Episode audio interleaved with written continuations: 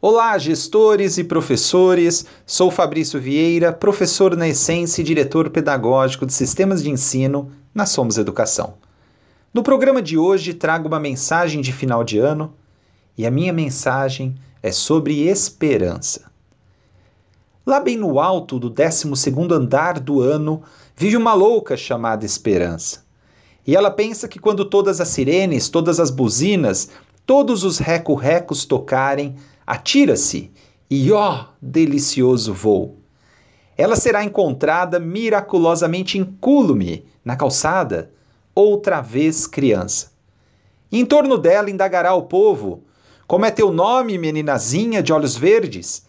E ela lhe dirá: Ela lhes dirá bem devagarinho para que não esqueçam.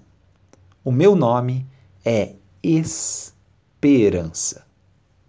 E com esse belíssimo poema de Mário Quintana, que eu trago essa mensagem de final de um ano em que tudo começará novamente, pequenino, devagar, mas como disse Clarice no seu trecho, em um dos trechos do seu conto, Uma Esperança, aqui em casa pousou uma esperança, não a clássica, que tantas vezes verifica-se ser ilusória, embora mesmo assim nos sustente sempre.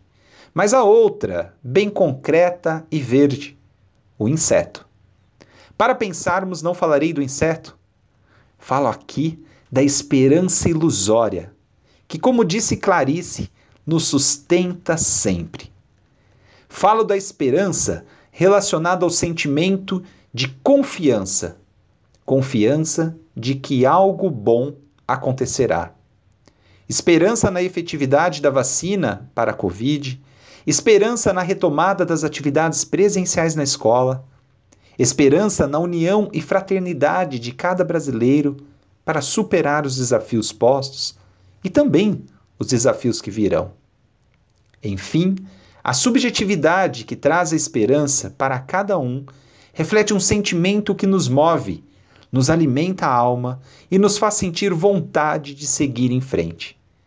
E com essa reflexão sobre a esperança, que desejo um Natal com saúde, amor, prosperidade e um novo ano repleto de trabalho, força e confiança. Esperança a todos. Encontro vocês em 2021. Até breve.